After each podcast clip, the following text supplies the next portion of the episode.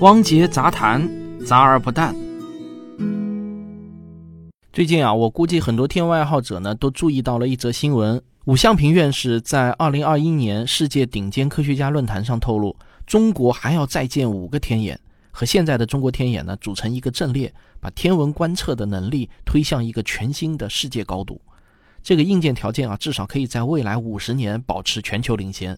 实际上呢，这则新闻对我而言啊，不算是一条新闻了，因为今年六月份我在贵州的中国天眼和武向平院士一起给青少年做科普活动的时候，武院士呢就已经把这个消息透露给我了。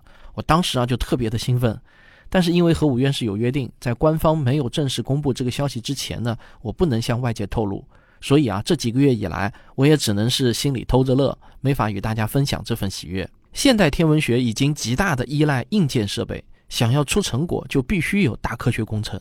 随着我国大型天文台的不断建成，我相信未来天文学的世界研究中心一定会来到中国。不过，这个新闻呢，倒是让我想起了一桩陈年旧事。今天呢，我想给大家讲一件当年轰动整个天文圈的旧事儿。你可能还有点印象，但未必知道的那么细。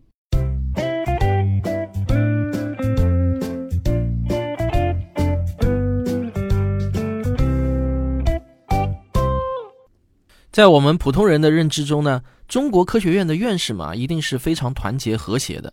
他们都是德高望重的科学家，身份特殊，说话行事自然呢会和普通人不太一样。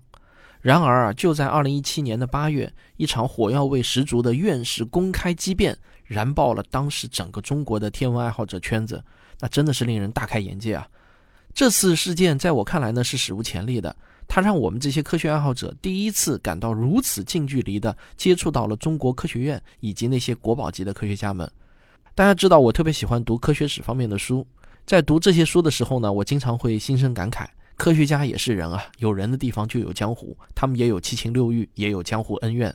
但科学史毕竟啊，都是发生在离我很久远的过去的事情，主角呢，也往往都是一些外国人。而且我总是在预先知道了结局的情况下再去回看历史，因此呢，这种体会还是会有一种上帝视角的感觉。但这次几位院士的大望远镜之争呢，就发生在我的眼皮子底下，那就像看现场直播一样，这让我就从上帝视角切回到了平民视角，似乎自己呢就成为了科学史的历史见证者。那这到底是怎么一回事呢？让我从二零一七年八月四日的一封燃爆朋友圈的信说起。那一天啊。在我的朋友圈中，很多和天文沾边的科学家们或者科普工作者、科学爱好者都转发了一封院士的信。这封信呢，原本是七十九岁高龄的陈建生院士给中科院领导的书面意见书。后来呢，不知道为什么被有意识的转发了出来，成了一封事实上的公开信。那这封信在几个小时之内就迅速燃爆了整个中国天文爱好者的圈子。原因是啊，这封信的内容实在是太劲爆了。并且啊，最重要的是，它是出自一位院士的亲笔，而且陈院士本人在第一时间也给予了证实。那这封信的原文很长啊，有五千多个字。大家如果有兴趣看全文的话呢，可以自行在网上搜索。我只摘录几句，我觉得最劲爆的内容念给你听啊。一方面，崔向群错误地估计了中国建造望远镜的能力，他负责建造了 Lamost 这台望远镜，并不是很成功的望远镜。但媒体的夸大宣传使他自认为他是国际上的大权威，这可从他多次在公开场合自己说自己是大权威为证。另一方面，原因是苏定强和崔向群一直希望通过在十二米望远镜的建造为自己树碑立传，所以坚持要标新立异。采用什么样的光学系统本来是一个学术问题，完全可以通过学术讨论来解决。但崔对不赞成他的方案的人扣帽子，把学术问题变成了政治问题，到处告状，并离开大科学中心的领导自己组织一些外行，片面宣传四镜系统进行投票，造成多数支持的假象，向科学院施加压力。谁会愿意选择光效率低、操作不便、造价高、技术成熟度低、风险高的四镜系统？而不选择光效率高、操作简便、造价低、技术成熟度高、风险低的三镜系统呢？难道就是为了要标新立异吗？即使你们听到某些有分量的人的批评，也应当深入调查，认真与天文大科学中心领导沟通，不能偏听偏信，更不能像目前这样的做法一脚踢开，让天文大科学中心靠边站。最后，我想强调，十二米望远镜项目的成败不仅关系到中国天文的未来，也关系到中国科学院的声誉，乃至整个中国科技界的声誉。刚才我念的呢，就是信的部分内容的摘录啊。我作为吃瓜群众啊，实在是没有想到这样毫无婉转、直陈胸臆的信呢，是出自院士的亲笔。我们都知道，在中国这样一个讲究政治和中庸的文化传统中，至少我觉得呢，这是史无前例的。所以呢，你可以想象当时在圈子里面造成的影响有多大。如果比喻成电视剧的话啊，那就是万人空巷的景象。在这封信中呢，陈院士矛头所指的苏定强和崔向群，也是两位天文专业的院士。曾经当过国际天文学联合会第九委员会主席的苏定强院士呢，也都已经是八十一岁高龄了，可以说早就是功成名就。而崔向群院士今年六十六岁，也是中国为数不多的女院士之一。她曾是中国目前最大口径的光学望远镜 LaMost，也就是郭守敬望远镜的实际操盘人。那谁都能从这封信中看出来啊，这是几位院士在互怼，火药味十足啊。那么，在这封信中提到的三镜系统和四镜系统又是怎么一回事呢？哎，让我来给你简单的科普一下。大型的天文望远镜可以分为光学望远镜和射电望远镜这两种。前一种呢是观测可见光波段的，后一种呢是观测非可见光波段的，也就是我们常说的无线电或者电磁波。在射电望远镜领域，中国因为2016年建成了全世界最大的500米口径的 FAST。而且还拥有2012年落成的上海天马山65米口径的射电望远镜等，在这个领域呢，中国已经跻身于国际上最先进的行列。但是在光学望远镜方面啊，我们却非常的落后，而且还不是一般的落后，是落后了一大截。望远镜最重要的一个指标呢，就是口径。中国名义上最大口径的光学望远镜是建于国家天文台河北兴隆基地的 LaMost 啊，也就是郭守敬望远镜。那这是一台有效通光口径为四米的光谱巡天望远镜，但是请大家注意，这台望远镜呢是不能成像的，你脑子中的那些漂亮的天文照片是无法用这台望远镜拍出来的，因为它只能测光谱。好，光谱长什么样啊？反正你看到还是会有一点失望的，它呢就像彩虹一样的五颜六色的彩带，普通人呢根本看不懂是什么意思的。在天文界啊，我们把能够成像的天文望远镜叫做通用型光学望远镜。我国最大口径的通用型光学望远镜呢，是2008年在云南丽江落成的2.4米口径的反射式望远镜。这还是英国人帮着总体设计，德国肖特公司制造的镜子。完全由我国自主建设的呢，是一九八九年落成的，也是位于河北兴隆的2.16米口径的反射式望远镜。这种通用型光学望远镜，我们在国际上是什么地位呢？我跟你说，很寒酸。美国人在一九一七年比我们早了七十多年就建成了二点五四米口径的胡克望远镜，然后美国和欧洲又经历了四到六米和八到十米口径这样的两个时代，而现在美国人已经开始设计建设三十米口径的通用型光学望远镜了。可以说啊，我们已经落后了两个时代，有一百年的差距。所以呢，我国的天文人都感到很憋屈啊。但是我们也不甘落后，现在咱们国家呢也是有钱了，自然呢要奋起直追。在二零一六年五月的一次香山会议上，中国天文学界决定啊，直接来个三级跳，自主建造一台十二米口径的通用型光学望远镜。如果赶在美国人三十米口径建成之前的话，那又是世界第一。咱们中国人对世界第一呢是有一些情怀的。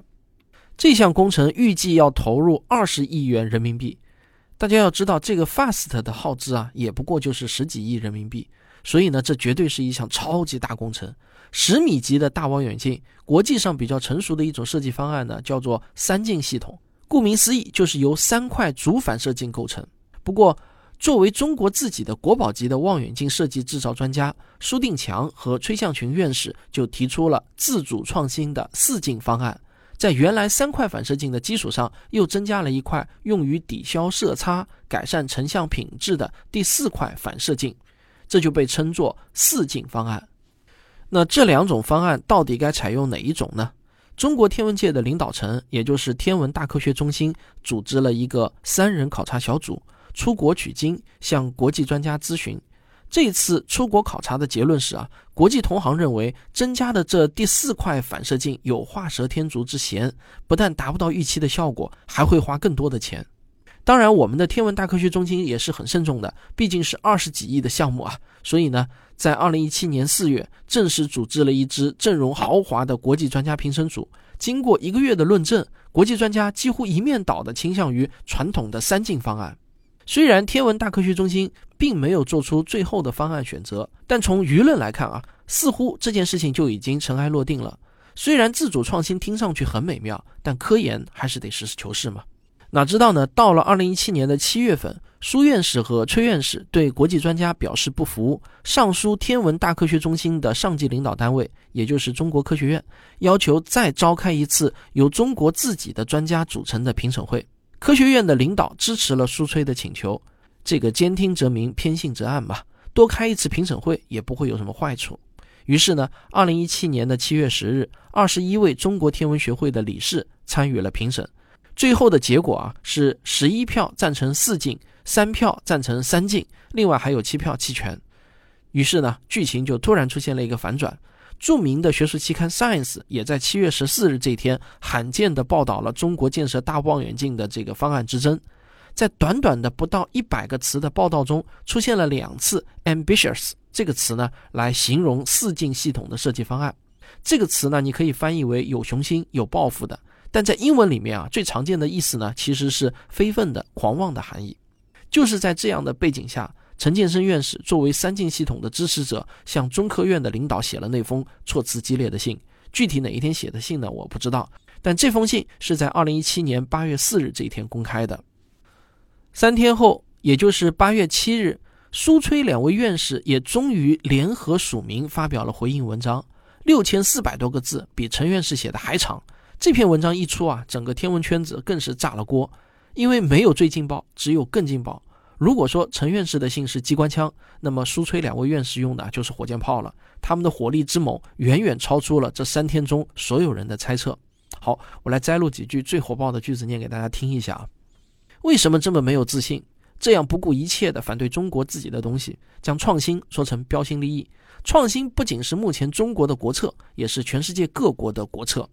陈建生的特长是歪曲别人的成果，贬低别人，打击别人。一九九一年，陈建生当上院士后，他本应努力工作，但他却成为了一名学霸，利用手中的权势打压了多少优秀的科学家，反掉了多少有意义的项目。我们是望远镜专家，这是我们的专业，我们心里最清楚、最了解十二米望远镜这样的大望远镜的技术。为什么陈建生自己不了解，就认为中国的望远镜专家也不了解呢？试想一下，如果望远镜专家采用陈建生的办法，对他熟悉的研究领域横加指责、指手画脚，他作何感想呢？天文大科学中心成立的前期工作组实权在崇洋媚外的薛随建手中，他和一小撮人极力要将十二米改用三镜系统，这是前期工作组中很多人都看到的事实。对这种不正常的情况，我们向领导反映是正常的。就如陈建生现在，他不也写信向领导反映了吗？薛随建、陈建生在网上甚至 Science 上发了大量攻击、歪曲、污蔑我们的文章，我们一直没有理睬。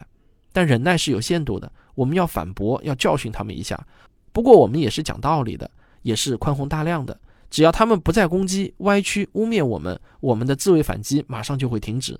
我们根本不愿意把时间花在和那些望远镜知识比我们低一个量级的人的争论上。这就是部分摘录啊。那如此激烈的反驳啊，不知道大家有没有觉得非常的开眼界？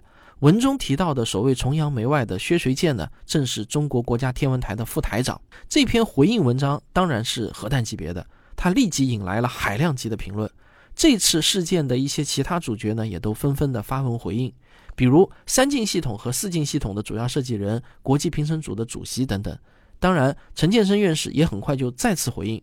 另外，还有国内外青年天文工作者的联名公开信，还有许多旅居海外的华人天文学家纷纷表示坐不住，有联名写信的，也有单独发文的。总之，二零一七年的八月份，中国的天文圈子啊，实在是太热闹了，长短评论那是根本看不过来。在这些评论中，分量较重的呢，是一位来自美国艺术与科学院的院士、华裔著名天文学家林朝先生的。他说他有一些长期闷在心里的话想说。他说了十二点，其中第八点是希望某些所谓权威有点自知之明，不宜以国人自尊心为借口掩盖个人的虚荣心。所谓世界领先的成就是需要国际公认的，不是大书特书自封能建立起来的。最后啊，他还说，有些话可能说得过于直白，但我相信很多热衷于中国科学事业的同事们都有同感，只不过因为各种利益的牵连，对权威敢怒不敢言而已。这也是在中科院里德先生与赛先生矛盾的又一副缩影。可见，具有中国特色的院士制度可能需要彻底的改革了。总体的来说啊，就我阅读过的大量的文章评论来说呢，支持陈建生院士的明显要多不少啊。海外的学者呢，那更是普遍支持三进系统。他们的文章啊，基本上是以谈事实为基础，比较注重数据和观点出处。而支持初崔院士自主创新道路的呢，基本是国内的专家学者。他们的文章呢，更多的会涉及民族大义和中国人的自尊心，甚至呢是美国的阴谋啊。当然，这种可能性也是不能排除的啊。我们实事求是的说，那现在呢已经是二零二一年末了，距离二零一七年的那次争论又过去了三年多。但遗憾的是啊，那次争论持续了不到一个月，很快也就平息下去了，没有更多的内幕消息透露出来。我现在唯一能够知道的事实是，十二米口径的大望远镜一直都没有开建。崔向群院士在过去的三年多，在很多次会议上，他都公开呼吁中国急需十二米口径的通用型大望远镜。二零二一年十月二十九日，国家天文台的常静台长在接受科技日报的记者的采访的时候说呢，中国未来有可能在青海的冷湖建设十二米口径的大望远镜。啊，我呢作为一个科学爱好者、科普工作者，我的专业知识呢当然不足以让我做出三镜和四镜系统孰优孰劣的判断。那我也只能是如实客观的把我所知道的情况告诉大家，希望能够引起更多的科学爱好者的关注。为什么呢？因为我坚信一点啊。不论争论的双方采取什么样的方式争论，也不论吃瓜群众如何的乱丢瓜皮果屑啊，那这件事情越公开越热闹，动静闹得越大，越有助于我们纳税人的二十亿元花在了相对正确的地方。一个国家有多少人关心科学研究，对科学感到好奇，愿意围观，那么这个国家就会有多少进步的动力，未来就会诞生多少科学家。为中国的科学事业推波助澜，这也是我们每一个科普人的职责所在。好，这就是今天的节目，我们下期再见。科学声音。前段时间呢，经常有一些我的听众和读者，因为各种原因来我们科学声音在上海的总部参观。他们都觉得呢，这个房子虽然不是很大，但设计的很用心，空间的利用率也很高。那我今天啊，特地要在结尾废话中感谢一下我这个新办公室的设计师范小磊先生。他是我们科学声音的一位资深的听众，我们现在的办公室啊，就是他帮我们义务设计的。那他的设计工作室的名称叫范小磊设计工作室。好，再次对他表示感谢。我的新书《文明的火种》，人人都可以像科学家一样思考，已经在各大网络书店全面上市了。这是我过去几年中所有阐述科学精神和科学思维的文章精选集。有些话，如果你自己无法开口对亲朋好友说，就可以赠送我这本书，你懂的。